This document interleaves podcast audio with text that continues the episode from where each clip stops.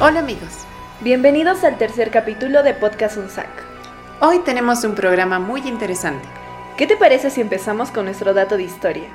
Estupendo. Aunque ahora no es propiamente historia de lo que vamos a hablar, sino de uno de nuestros símbolos, por no decir el símbolo. Hablo de nada más y nada menos que de nuestro escudo. Sí, ese que todos los estudiantes alguna vez en su vida universitaria hemos puesto como carátula en los trabajos. Ese mismo. Para hacer una buena descripción tenemos que recurrir al lenguaje heráldico. Y si se preguntan o nunca han escuchado ese término, es fácil de definir. Cuando hablamos de heráldica hablamos de lo que históricamente se conoce como ciencia de los heraldos, es decir, una disciplina que estudia y explica el significado de imágenes y figuras de los escudos de armas. Si nos ubicamos en la historia, esta nace en la Edad Media, con el apogeo del feudalismo en el siglo XII, con Federico I, alias Barbarroja, quien estableció las reglas del arte heráldico. Fueron los caballeros medievales quienes empezaron a adornar sus escudos para ser reconocidos en torneos y justas. Sí, los colores, figuras y su colocación tienen significado. Exacto. Cualquier símbolo, como los escudos de armas, deben reunir cuatro cualidades. Ser preciso, nítido, inequívoco y original. Un escudo es preciso cuando la persona que lo contempla identifica sus elementos plenamente de manera automática. El escudo es nítido cuando es de fácil distinción y no ofrece ningún tipo de dudas al que lo observa. Es inequívoco cuando por ningún modo es confundido por otro. Y es original cuando los elementos que figuran en él son peculiares, es decir, propio y singular del dueño del escudo. Para que un escudo obtenga esas cualidades, se deben aplicar los principios de las ciencias heráldicas, es decir, el código de reglas que permite la correcta descripción y representación de los escudos de armas. Blasonar se refiere al acto de describir con precisión y claridad un escudo de armas usando terminología. Existen apropiada. tres normas heráldicas principales. La primera es la ley del esmaltado, la que dice que no debe colocarse un color sobre otro color ni un metal sobre otro metal. ¿Color y metal? ¿A qué se refieren? Te explico. En heráldica existen cuatro colores preceptivos. El azur, que es el color azul. Gules, que es el color rojo. Sínople, que es el color verde. Y sable, que es el color negro. Y dos metales. Oro, que es el amarillo. Plata, que es el blanco. Y púrpura, que es el morado, que puede oficiar de metal o de color. Y dos forros, armiños y veros. En un escudo no puede existir degradación de colores. O sea, ¿me estás diciendo que no puede usarse, por ejemplo, el azul celeste o turquesa? No. Y esto se hace para mantener la nitidez del escudo. Otra regla es la conocida como ley de la plenitud. Esta quiere decir que toda figura debe tender a ocupar la mayor parte del campo, pero sin tocar los bordes del escudo. Y por último, tenemos la tercera regla, la ley de la buena disposición, que dice que toda figura debe de colocarse mirando hacia la derecha del escudo, es decir, a la mano izquierda del espectador que lo observa de frente. ¿Y qué pasa si así no fuera? Si así no fuera, se estaría quebrantando una muy importante regla, pues figuras como animales sobre todo, si son usados mirando hacia la izquierda del escudo, pueden ser considerados hasta un síntoma de bastardía. Entonces las normas deben cumplirse a cabalidad si es que no se quiere dar otro significado. Así es, en este punto es necesario conocer la terminología correcta para escribir la conformación de un escudo. Por ejemplo, hasta ahora sabemos que los colores se llaman esmaltes y que cada uno de ellos se llama de diferente manera también. ¿Qué otro término necesitamos conocer? El campo es la parte total e interior del escudo, donde se dibujan las particiones y figuras. ¿Y las figuras? ¿A qué se refiere exactamente? Son todos los objetos que se colocan en el campo del escudo. Los heraldistas distinguen cuatro clases de figuras. ¿Cuáles son? Las heráldicas o piezas propiamente dichas, como el jefe, la cruz, la bordura, etc. Las naturales, como animales, plantas, astros, meteoros y figuras humanas. Artificiales, como las coronas, castillos, torres y cadenas. Y las quiméricas, como dragones, grifos, sirenas y demás. Las figuras también tienen otros significados, como por ejemplo, Cuando decimos jefe nos referimos a la parte superior del escudo, o cuando decimos faja, en verdad se refiere a la pieza que lo corta en dos horizontalmente. Sí, cada uno de los términos tiene un significado específico. ¿Cómo se llama cada una de las divisiones que puede tener un escudo? Se denomina cuartel y dependiendo de las particiones que tenga, pueden ser partido, dividido en dos partes iguales por medio de una línea vertical, cortado, dividido en dos partes iguales por medio de una línea horizontal, cuartelado, dividido en cuatro partes iguales por medio de una línea horizontal y otra vertical que se cortan en el centro, y terciado en pal, que es la división del campo en tres partes verticales con el mismo ancho. En el caso de nuestro escudo, y según el doctor Jorge Escobar Medrano, pertenece al tipo de armas colectivas, aquellas que corresponden al tipo de armas concedidas por monarcas a determinados individuos, consejos, ejércitos, regiones o instituciones. Aunque también este escudo puede considerarse dentro de los cánones y normas heráldicas eclesiásticas. El escudo de la universidad en algunos casos se haya representado en forma cuadrilonga oval redondeada en su base, también denominado de tipo escudo gótico español o si no, modelo 1509. Pero en otros casos se lo representa en forma oval, lo que nos está dando una norma netamente de características eclesiásticas, ya que los escudos clericales se los representa con norma ovalada. Es un escudo cortado en cuyo primer cuartel encontramos. En campo de plata, dos personajes con esmalte carnación y con vestiduras clericales. A la derecha, el primero con hábito en blanco y negro de la orden dominicana, Santo Tomás, el cual está portando en la mano derecha una custodia en oro y con la izquierda sostiene una cruz en plata. Asimismo, se halla cubierta su cabeza por una beca negra.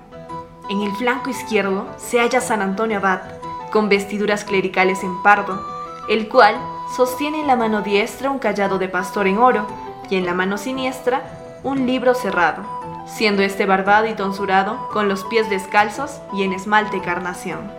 Santo Tomás con los signos de la fe, representando a la orden a la cual estaba encargada la custodia de la enseñanza de la universidad San Antonio Abad, santo al cual estaba advocada la universidad, que posee el báculo del pastor.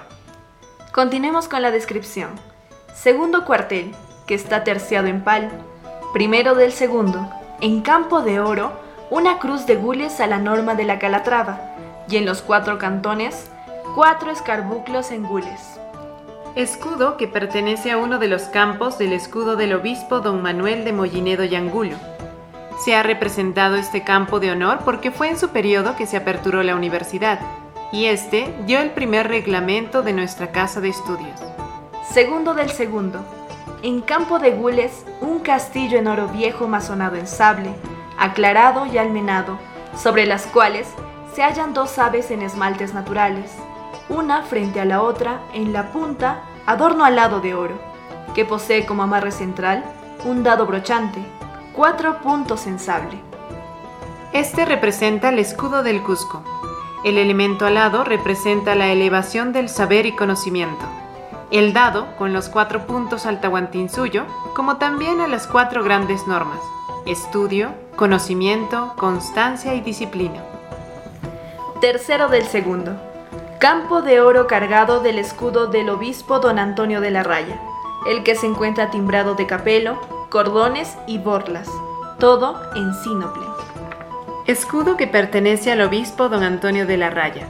Se encuentra en este lugar por ser heráldicamente el lugar de preeminencia de las armas más antiguas y por ser este obispo el fundador del seminario San Antonio Abad del Cusco, ya que esta casa es la madre generadora de la universidad. Asimismo, el obispo de la Raya fue el primero en pedir la fundación de la universidad.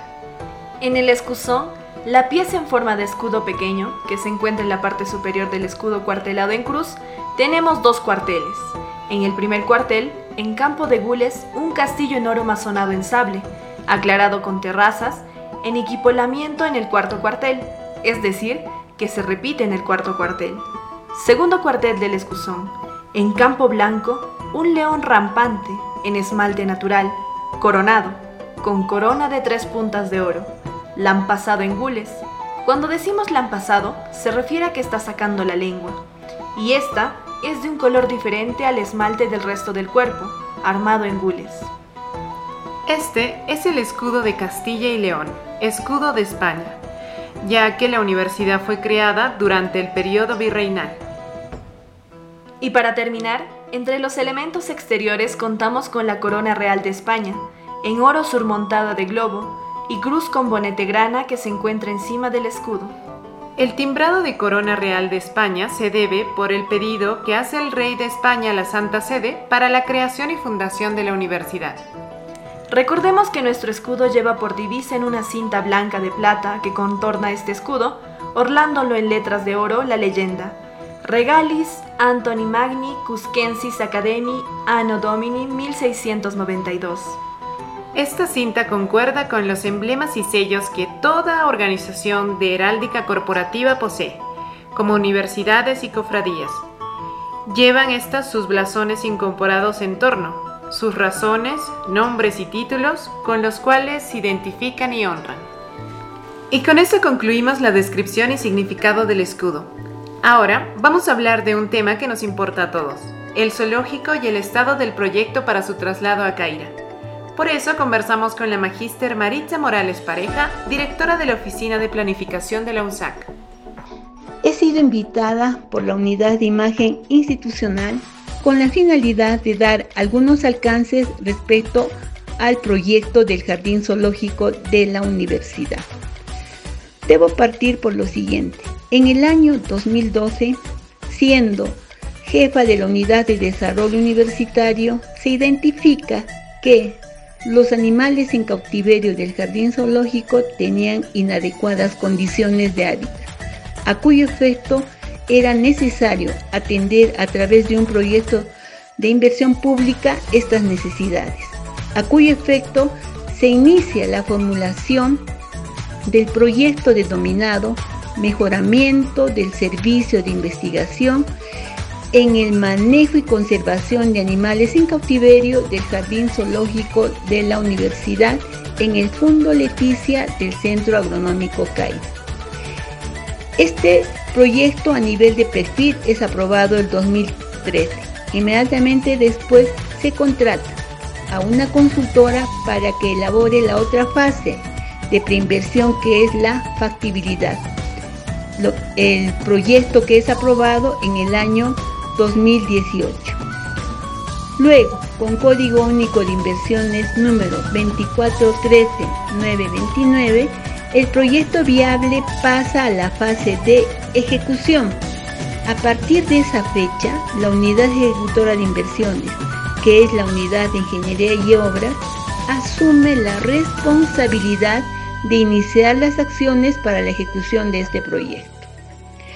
A la fecha, todavía se encuentra en la elaboración de términos de referencia para la contrata de una consultora que elabore el expediente técnico.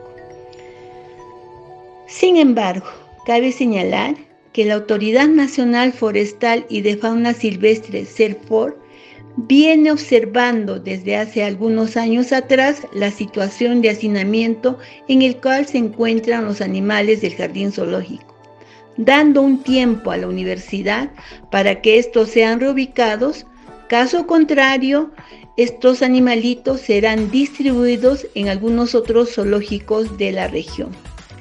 En ese sentido, la, actual autoridad universitaria tomando conocimiento de esta situación y de que eh, la Municipalidad Provincial del Cusco había elaborado un expediente técnico para la reubicación temporal del jardín zoológico de contingencia en Caira, em, se apersona a la alcaldía y se le solicita al señor alcalde se nos pueda transferir este expediente técnico para que sea ejecutado por la universidad, a cuyo efecto debo manifestar que el señor alcalde con muy buena predisposición dispone a los funcionarios del municipio eh, se nos permita transferir o perdón, se nos transfiera este expediente técnico.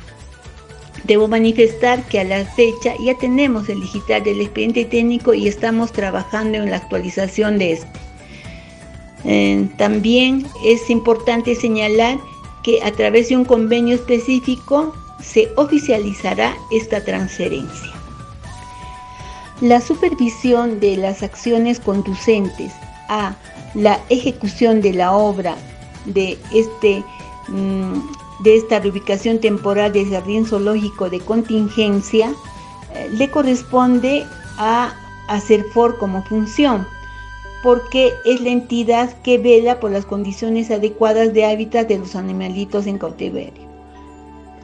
Asimismo, la Facultad de Biología como usuarios del proyecto estarán encargados de dicho traslado en un primer momento al zoológico de contingencia y posteriormente a las instalaciones definitivas cuando se ejecute el proyecto integral. Eh, existen dos actividades a desarrollar en este quinqueño. La primera actividad a corto plazo es la construcción del proyecto de reubicación temporal del Jardín Zoológico de Contingencia, el mismo que se espera esté culminado en el presente año a mediados del mes de diciembre, para posteriormente trasladar a los animalitos del Jardín Zoológico a esta infraestructura. La segunda actividad a mediano plazo es la elaboración del expediente técnico integral que consiste, primero, en la elaboración de los términos de referencia para contratar a la consultora que elabore el expediente técnico que en promedio el proceso de selección demorará unos tres meses. Una vez contratada la consultora, esta tiene entre 8 a 10 meses para la elaboración y aprobación del precitado expediente técnico. Una vez aprobado este expediente técnico, se deberá elaborar los términos de referencia para contratar la empresa que ejecute la obra. Este proceso de selección demorará aproximadamente unos cuatro meses y la ejecución de la obra entre 18 a 20 meses.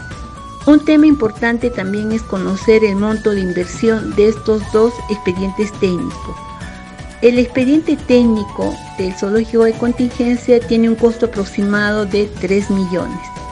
El expediente integral para la construcción de esta infraestructura en condiciones adecuadas del jardín zoológico tiene una inversión aproximada de 73 millones de soles.